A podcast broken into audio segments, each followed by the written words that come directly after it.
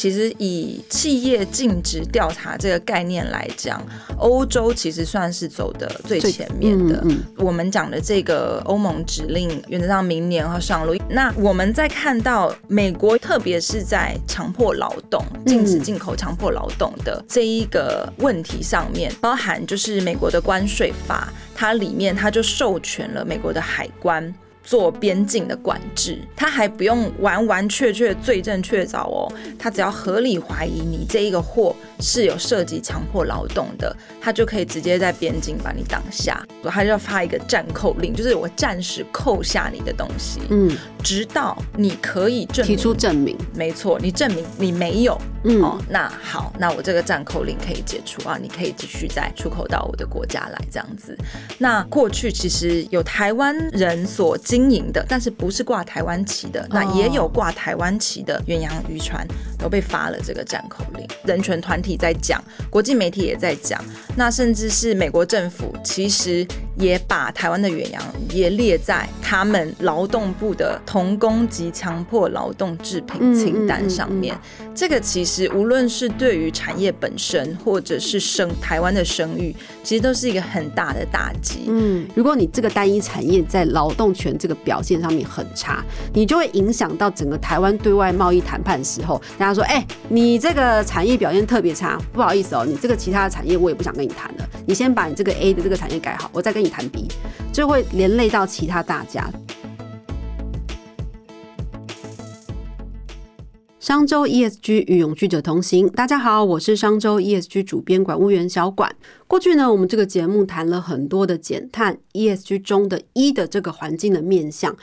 今天呢，我们要谈的比较多在 S，就是 social 这一块。这一次我们要聚焦在人权、劳动权益上面。大家不要觉得说，好像这个人权啊、劳动权益这个东西很好做，或者是说我要做好永续这件事情，我只要把环境面、减碳面做好，我就是一家很永续的公司啦。大家不要忘记哈，去年哦，马斯克的公司 Tesla 哦，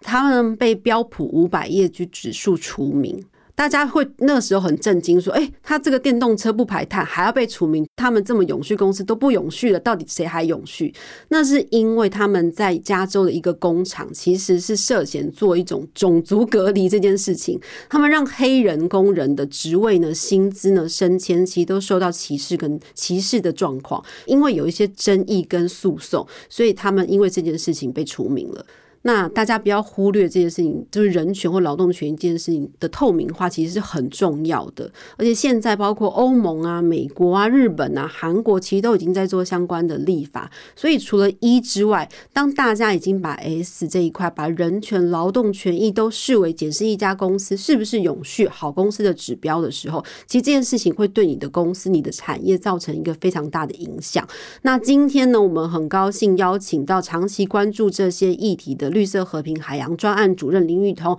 来跟我们聊聊这个主题。我们先请雨桐跟大家问个好。主持人好，各位听众朋友大家好，我是绿色和平的李雨桐。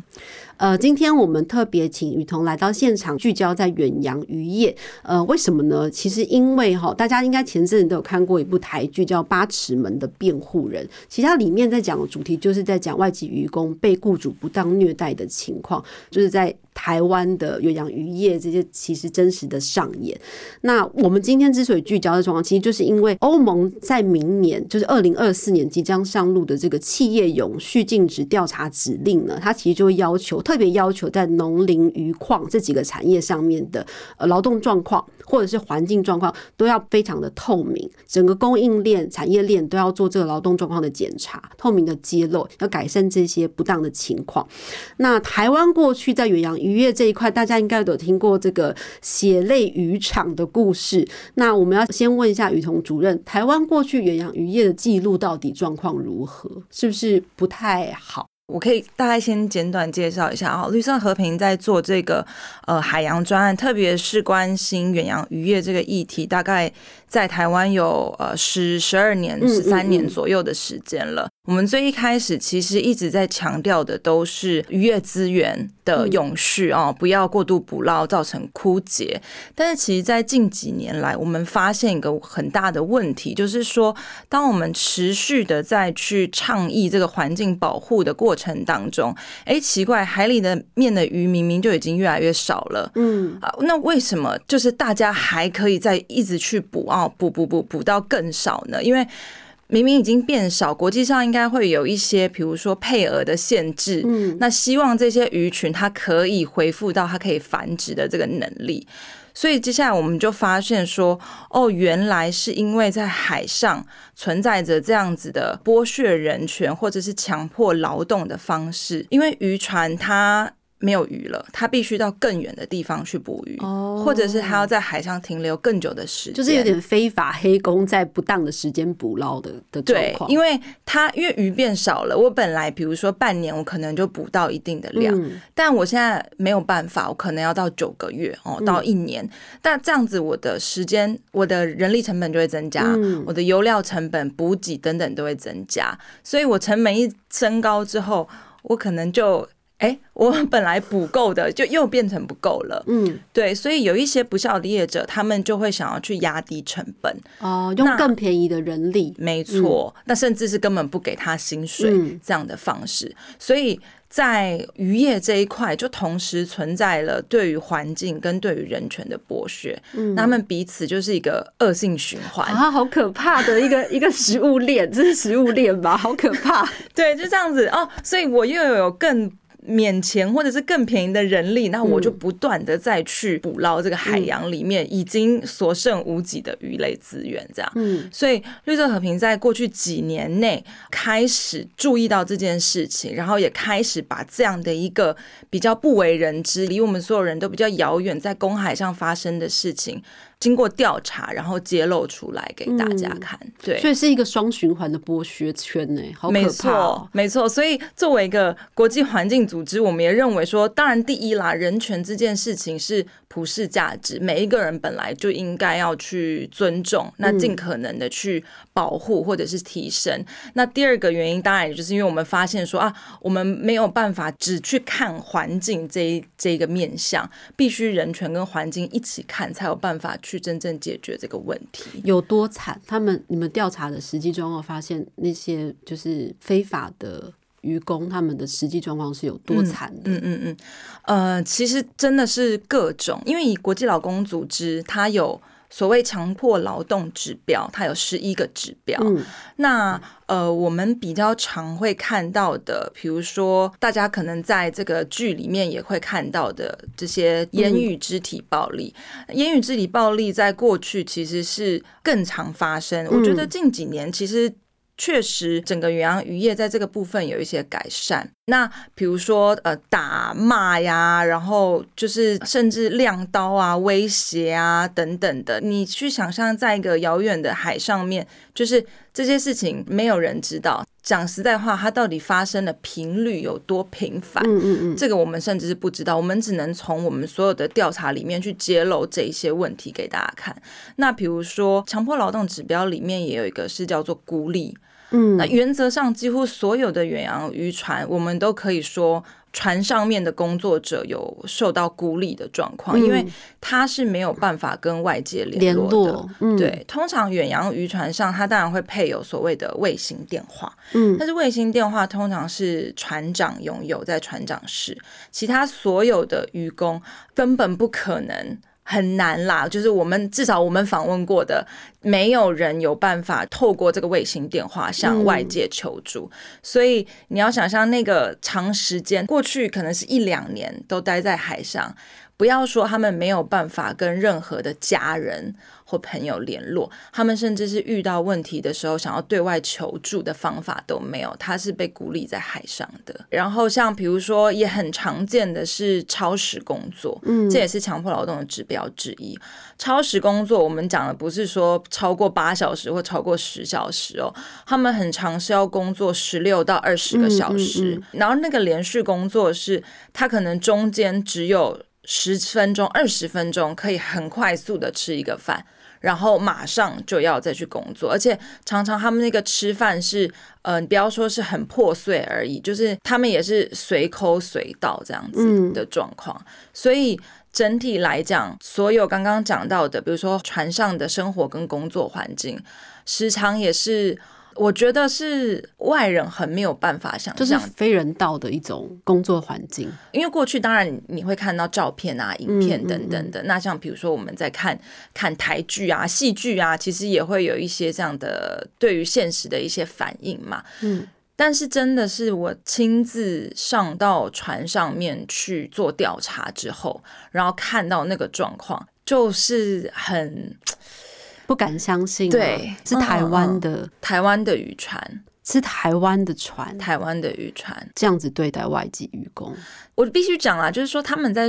建造这个船的时候，当然不是想说哦，我特别是要对谁嘛，是，只是说现在现实就是原则上台湾的远洋渔船上面的劳动工作者都是外籍渔工，而且都是来自于东南亚为大宗，比如说远洋渔船上大概两万多人的。渔工里面，呃，大概一万四、一万五是印尼吧，最大宗。嗯，然后接下来是菲律宾，嗯，那还有比如说越南、泰国都是少数。嗯，其实几乎是没有台湾人在上面的。嗯，那他们生活环境就是像刚刚于彤刚刚讲那么差。当然，我觉得这个就是说，你还是要看船。哦，比如说船的大小跟船的经营管理团队是怎么样来做这件事情，这也去呃反映了台湾一个很大的问题，就是这一切是不透明的。我相信一定会有做的比较好的，你有看过有比较好的吗？呃，其实相对来讲还是会有，那尤其是渔船比较大的时候，嗯，因为它有足够的空间去，比如说甚至有交易厅、有餐、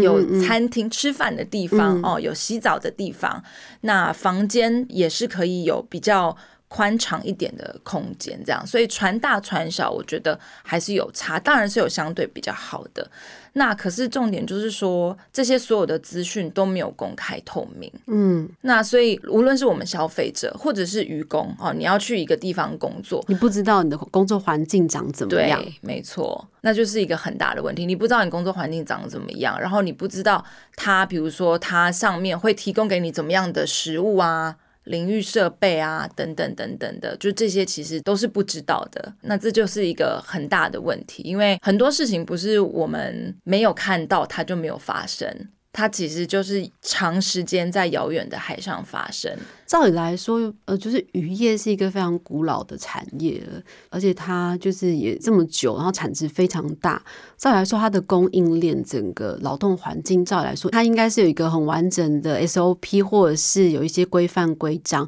可是我没想到，它这个藏污纳垢的状况这么严重，而且好像大家都长期以来就刻意的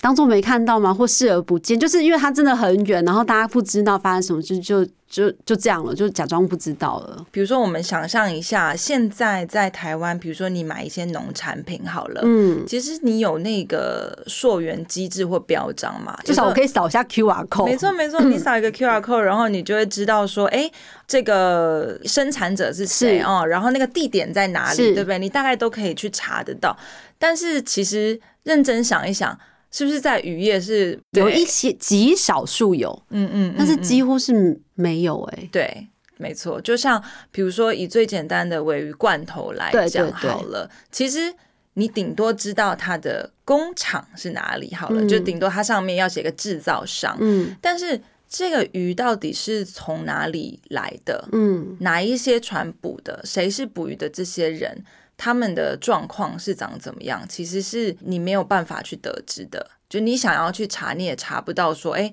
到底是哪哪一些渔船捕来的？那就雨桐来看，或者是说，像欧盟明年开始要推的那个企业永续尽职调查指令来说，他们其实是想要建构这样子的事情嘛？就是让供应链这个整个事情都透明化。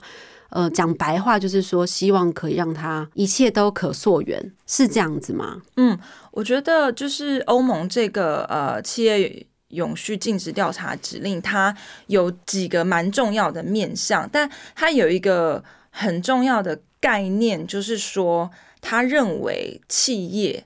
在维护人权还有环境上面是有责任的，对，它是有法律义务的，而不是说不是说这件事情会让你的企业形象好而已，或者是说哦，你做这件事情可能大家会比较愿意买你的，就是完全不是这种，他是觉得说。你今天就是有这个责任。那过去我们可能会觉得说啊，保护人权，我们会把这一这样的一个责任放在国家身上、政府身上，但这个其实就是一个很大的转变。就说不是说只有国家需要去保护所有的人民、劳工人权，企业也要，而且不是只是跨国企业。你今天就算是你在你的境内做生意，你今天供应商即便是在境外，嗯，你还是要去确保这件事情。那在这样的一个概念之下，它其实里面提到的，我觉得好几步其实都很重要。就第一个说，你一定要有相关的政策。就是说，你作为一家公司，你的政策是什么？我的政策是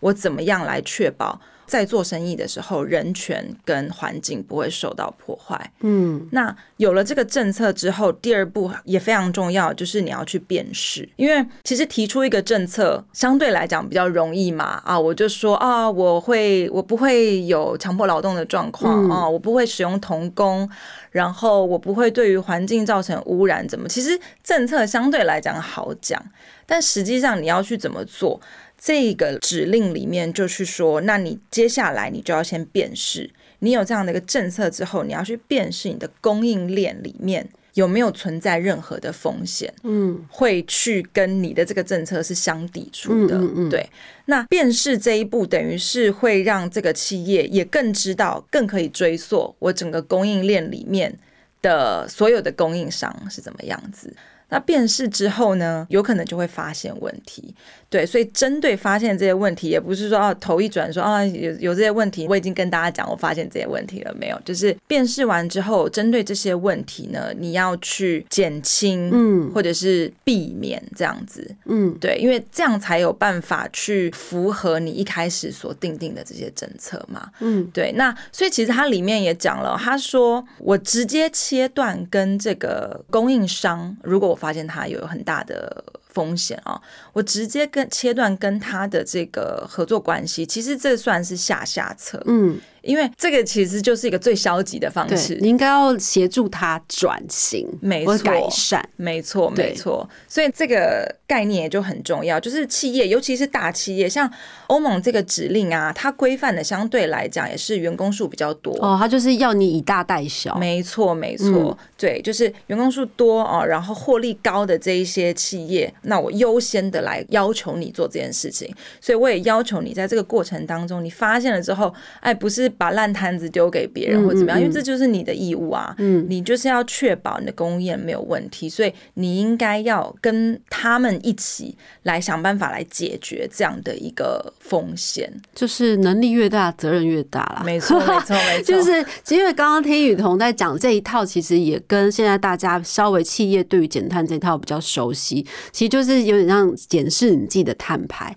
你是碳排大户，你要先知道你自己的碳排热点在哪里。你要先做碳盘查，然后知道你所有供应链谁的碳排量最多，然后不是叫你说你把那个碳排量最多的供应链砍掉，你是要要跟他讲说，哎，我们一起来减碳吧。你要制定计划跟方法，然后协助他跟你一起减碳，这样子做，你们大家才会一起共好。没错，没错，没错。所以现在这一套方法，其实在检查整个劳动权益或是人权上面，也是一样的做法。所以 ESG 好，我们要现在从一开始，然后慢慢到 S，然后之后到 G 上面，其实可能都会有阴影的东西，像包括像之前那个生物多样性也是一样的道理，就是对于环境都会有整个的影响，这样。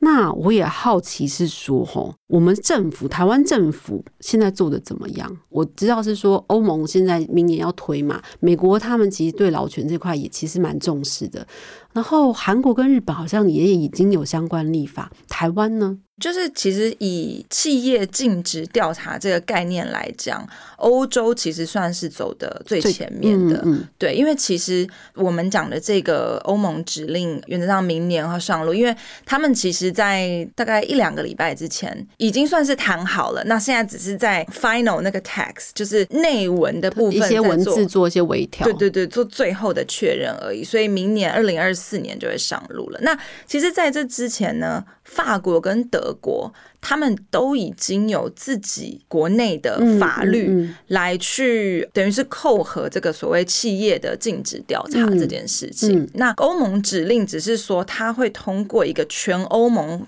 所有的会员国都要适用的，所以就不是只是哎，德法本来一开始走的很前面自己做，那现在这个通过之后，两年内所有的欧盟会员国都要有，没错，都要有。对，那所以这个算是走的非常前面。那我们在看到美国，因为其实它也是作为一个蛮大的市场国，它虽然还没有所谓这个企业禁止调查的法律哦，可是其实它在特别是在强迫劳动、禁止进口。强迫劳动的这一个问题上面，他做了蛮多琢磨的，嗯，包含就是美国的关税法，它里面它就授权了美国的海关做边境的管制。所以说，今天任何你只要有一批货品哦，它是被美国的海关合理怀疑，他还不用完完确确罪证确凿哦，他只要合理怀疑你这一个货是有涉及强迫劳动的，他就可以直接在边境把你挡下。美国海关的权力非常的庞大，就是没错，因为他就是我不想要让我的消费者有这样的风险。对对对对，美国 海关权力真的很庞大，大家要注意好不好？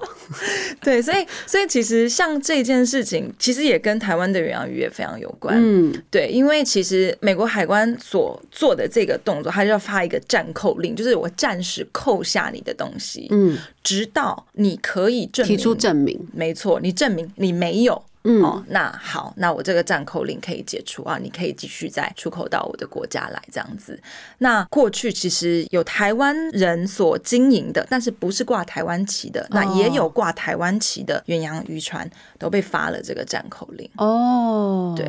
所以这个这个其实也是不同的国家，它也许会用它不同的政策工具。来去执行他对于人权、劳权的这样的维护，嗯，那美国政府就是用这样的方式。不过，另外一个就是说，他在对外的这些经贸谈判上面，他也会对于劳权有一定的要求。那这个也是特别，其实我们在那个美国拜登政府里面可以看到的，因为他就是一个。民主党嘛，首先，那再来就是他也公布了说，他这个是以劳工为中心的贸易政策，嗯，所以可预见的未来，就是美国政府其实持续的，他会用不同的政策或外交工具来去推广他所。相信的、肯认的这样的一个人权标准。嗯，像我们前阵子不是台美签了那个台美二十一世纪贸易倡议嘛？嗯嗯，其实里面就有那个劳动专章嘛，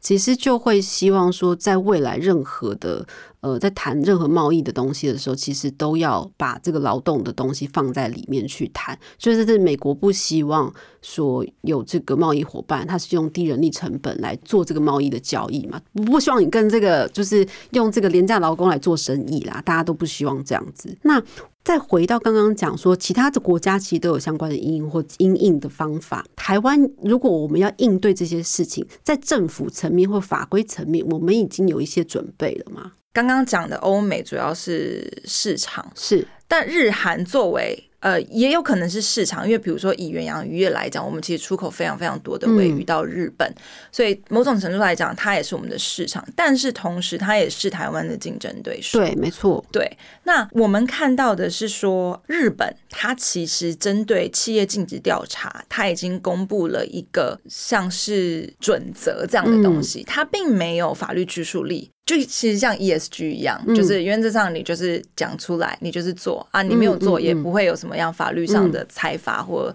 怎么样的惩处嘛。但是日本政府做这件事情，其实也是一个很大的宣示，嗯，就是说我已经起了一个头了，那我也让我的呃企业们知道说这件事情很重要，然后你们必须做，然后我也给你一个方向。好，去辅导企业说你要做的时候，你有哪一些要注意的地方等等的。其实，其实虽然它没有法律拘束力，可是它确实是一个很好的起头。另外是韩国，是他们在他们的立法机构里面也有这样的一个草案，就是他们都有给企业指引。我们已经看到有推出来的东西。那相对来讲，现在是台湾这边是还没有看到，我们还没有给指引哦，我们还没有。哎，我们不是什么二零一八年已经有个什么人权行动什么什么？对，我们在二零二零年的时候有一个国家人权行动计划。对对对。那但这个计划里面是非常非常。常 非常粗略的去 呼应呃联合国 UNGP，对它里面只有讲到说哦，企业要尊重人权哦，就这样就这样哦，好，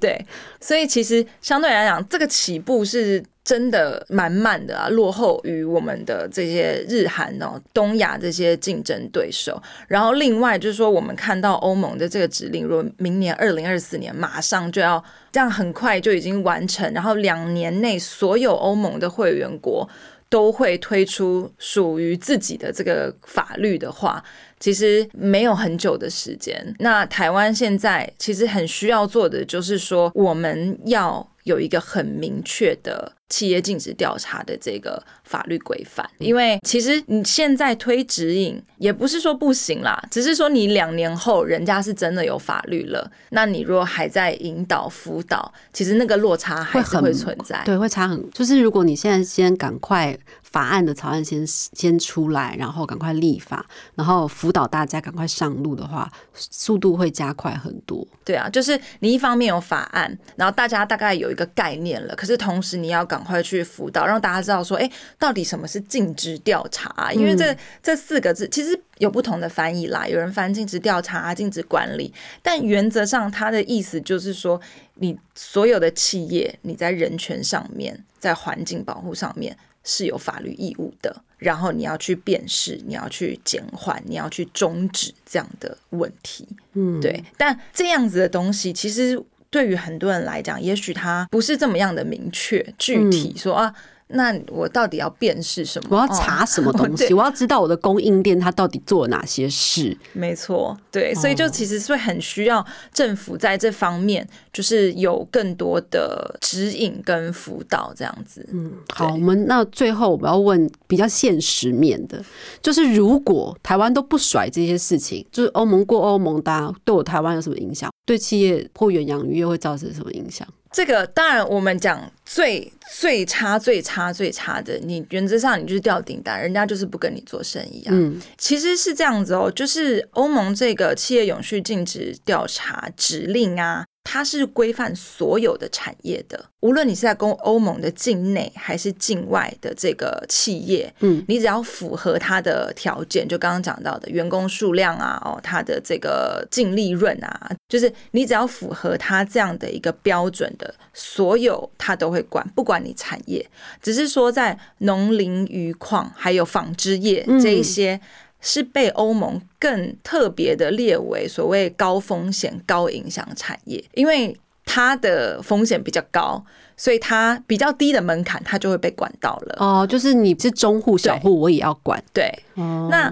一旦这一些企业被管，那因为它会有啊民事上跟行政上的责任，嗯，对，就是因为它是法律义务嘛，所以不是说哦，我今天不甩他，我就完全不用负法律上的责任，没有哦，我会有民事赔偿的，好，我可能还会被告，嗯，哦，还有行政上面的责，就是会有罚款这样的状况，对，所以它其实是切切实实会去影响一个公司的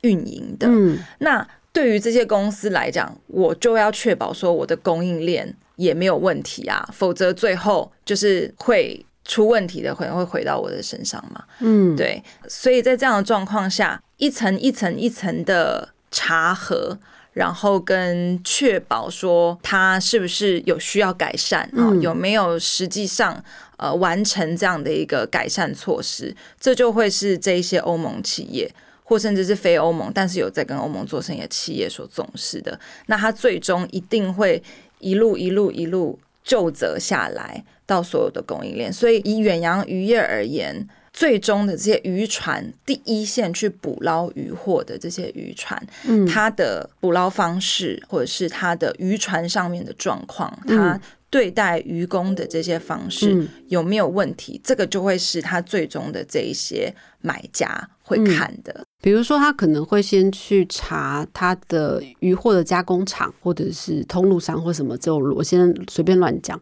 那台湾这边比较是属于上游这边去捕捞的渔船比较多，就是在产业链的的位置来讲，我们是属于比较上游的部位，对不对？对，就是上游的渔船是大宗，那另外还有一个就是贸易商。就是因为台湾有很大的尾鱼贸易商，像丰群水产啊，而且其实呃，说是尾鱼贸易商也有一点加工，也不仅对，也不只是这样子。因为其实比如说，他们也有去投资加工厂，那这些海外加工厂如果最终商品有卖到欧盟的话，嗯，其实他们都会是列为这样的一个会被拘束的对象。所以其实对我们影响还是蛮大的，因为光是这个加工厂，它的整个下游就非常多人了，然后牵扯到非常多的。又是又有渔船啊、加工厂啊、然后中盘啊，什么各种各种大大小小的，没错。所以虽然这个远洋渔业的产值账面上大家看到四百亿啦，吼，可是它周边的各种的其他的产业啊，附加的其他东西，其实在更多。而且大家不要以为只有远洋渔业会受影响，如果我们是一个国家，我们是一个 team 哈，如果你这个单一产业在劳动权这个表现上面很差，你就会影响到整个台湾对外贸易谈。谈判时候，大家说：“哎，你这个产业表现特别差，不好意思哦，你这个其他的产业我也不想跟你谈了。你先把你这个 A 的这个产业改好，我再跟你谈 B，就会连累到其他大家。所以，如果炮口一致对外要做到好，就是大家都一起做到好才有办法。”对不对？就是业居，就是没办法，就是互相牵连的。而且，毕竟刚刚前面于通也讲了，就是海洋里面的鱼已经很少了，又要在剥削人权，就变成双循环。这个剥削圈，我觉得实在听起来太可怜，有点可悲。大家，我们停止这样子双循环剥削圈，好不好？就一开始小管有问说台湾远洋渔业的这些状况到底是怎么样嘛？所以包含绿色和平在内，其实很多国际上的媒体啊，然后很多无论是在地或者是国际的组织，其实都有去揭露跟反映。那这样在这样子的一个状态下，其实台湾政府。算是有接到这样的警讯啦，有觉得说啊不行不行不行，因为真的不是只是环保团体啊，或者是人权团体在讲，国际媒体也在讲，那甚至是美国政府其实也把台湾的远洋渔业列在他们劳动部的童工及强迫劳动制品清单上面。这个其实无论是对于产业本身，或者是生台湾的声誉，其实都是一个很大的打击。嗯，它是列。某一个特定的产业哦，它就是猎远洋渔业。那齐名的，我们可能比较熟悉的有北韩的矿，狮子山共和国的血钻石，就是是那是那样的状态。那些邪恶帝国的那个列在同同一个榜单上，哎，所以这个问题是。政府也知道，产业也知道，大家都知道，说它是必须要去解决的。所以，其实，在去年二零二二年的时候，行政院那边有推出了一个渔业与人权行动计划。那这个行动计划里面就有提到说，哦，要做哪一些事情来改善。那只是说，现在比较需要更绷紧神经的，就是说。在那一个行动计划里面啊，其实蛮多都是在讲政府的一些责任啦，比如说要提升这个劳动检查的频率啊，好，然后政府要怎么样要求，就其实缺了我们看到欧盟这个企业尽职调查的这一块，要把责任加诸在企业身上，对，就是双方都要来做，不是只是。政府啊，做这件事情就好，因为企业本身带着一个供应链，整串葡萄这样拉上来，大家一起改革，它其实才有办法有效。嗯，对。那在欧盟的经验上面，消费者端是不是有一些力量是可以做的？其实。我觉得对消费者而言，第一个当然就是说要有这个意识嘛，就是哎，你要开始去关注说，哎，我吃的东西到底是怎么来的，嗯，哪里来的，嗯，对，因为我觉得消费者确实有很大的力量，因为他们能够去要求，他们作为这个最终会使用或食用这个产品的人，他们可以去要求说，哦，我希望你给我更多的资讯。我希望你告诉我说，这个产品是从哪里来的，它是怎么来的，嗯，然后它有没有什么人权侵犯的问题？你有没有去做调查？你可不可以说服我这样子？你必须要先有这样的意识，然后接下来可以去要求，或者是透过你的选择，对，因为其实我们可以看到，我记得在美国。Walton Foundation 就是他们都有去做消费者的这个民调。如果你可以知道你的产品是怎么来的，你愿不愿意多花一点钱来做这件事情？嗯，其实我记得超过七成的消费者都是愿意的。对，因为消费其实也是一个很大的带来改变的力量。透过我们选择消费怎么样的产品，那我觉得欧盟的这个企业禁止指令其实也是在鼓励这件事情，因为。消费者，如果我什么都不知道，那我也很难选。嗯，对。那当我今天有要求企业要提供更多的资讯的时候，消费者才有迹可循嘛，我才会知道说，哦，这一家跟那一家比，哦，他有做调查，哦，然后他有去做怎么样的改善措施，然后结果是怎么样的，那我才可以去选，我觉得会对整个社会环境都比较好的产品。我们今天呢，从 ESG 的这个 S 聊了很多，然后其实我们也谈了很多这个呃，在供应链上面的劳动权。我们节目上啊，比较常在谈减碳这一块，但是今天我们谈了很多在劳动权益上面的重要性，尤其是聚焦于远洋渔业。以前我们比较少谈农林渔矿这个产业。过去大家好像比较会觉得这一块离我们比较远，因为可能比如说我们使用科技产品，大家觉得啊，我们使用手机啊什么什么这些很好很好取得，但是好像真的比较少去想到说，哎，我吃的鱼它是从哪里来的？它是不是有发生不当的劳动状况而取得来的？今天跟雨桐聊了这个过程，我会对以后我在买鱼或者是买任何罐头的时候，我都会更提醒自己。就是，即便只是一次，每一次消费，其实都可以做一些改变。嗯嗯，那也很希望听到这一集的听众朋友们，我们多去做一些关心。即便你只是去看八尺门的辩护人，我觉得都可以做一些改变。然后你多听多看，然后多跟朋友讨论，多去分享，就不要觉得远洋越离我们很遥远，就是它很近。你看那些鱼就在你的盘子上，它离你一点都不远，好不好？就是我们必须要多关心这些。事情不要觉得它很远，你看这个远洋约至少也是好几百年的一个产业了，可是这些事情到现在才在被大家讨论，才要建立一个指引，这件事情太落后了吧？就是我们必须要赶快追上来。很高兴雨桐来到节目上跟我们聊这些，希望之后还有更多机会，我们让大家更了解这件事情。谢谢雨桐，谢谢。想要掌握最新最热的 ESG 趋势，欢迎大家订阅商周的 Podcast 频道——商周吧。商周 ESG 与永续者同行，我们下次再见喽。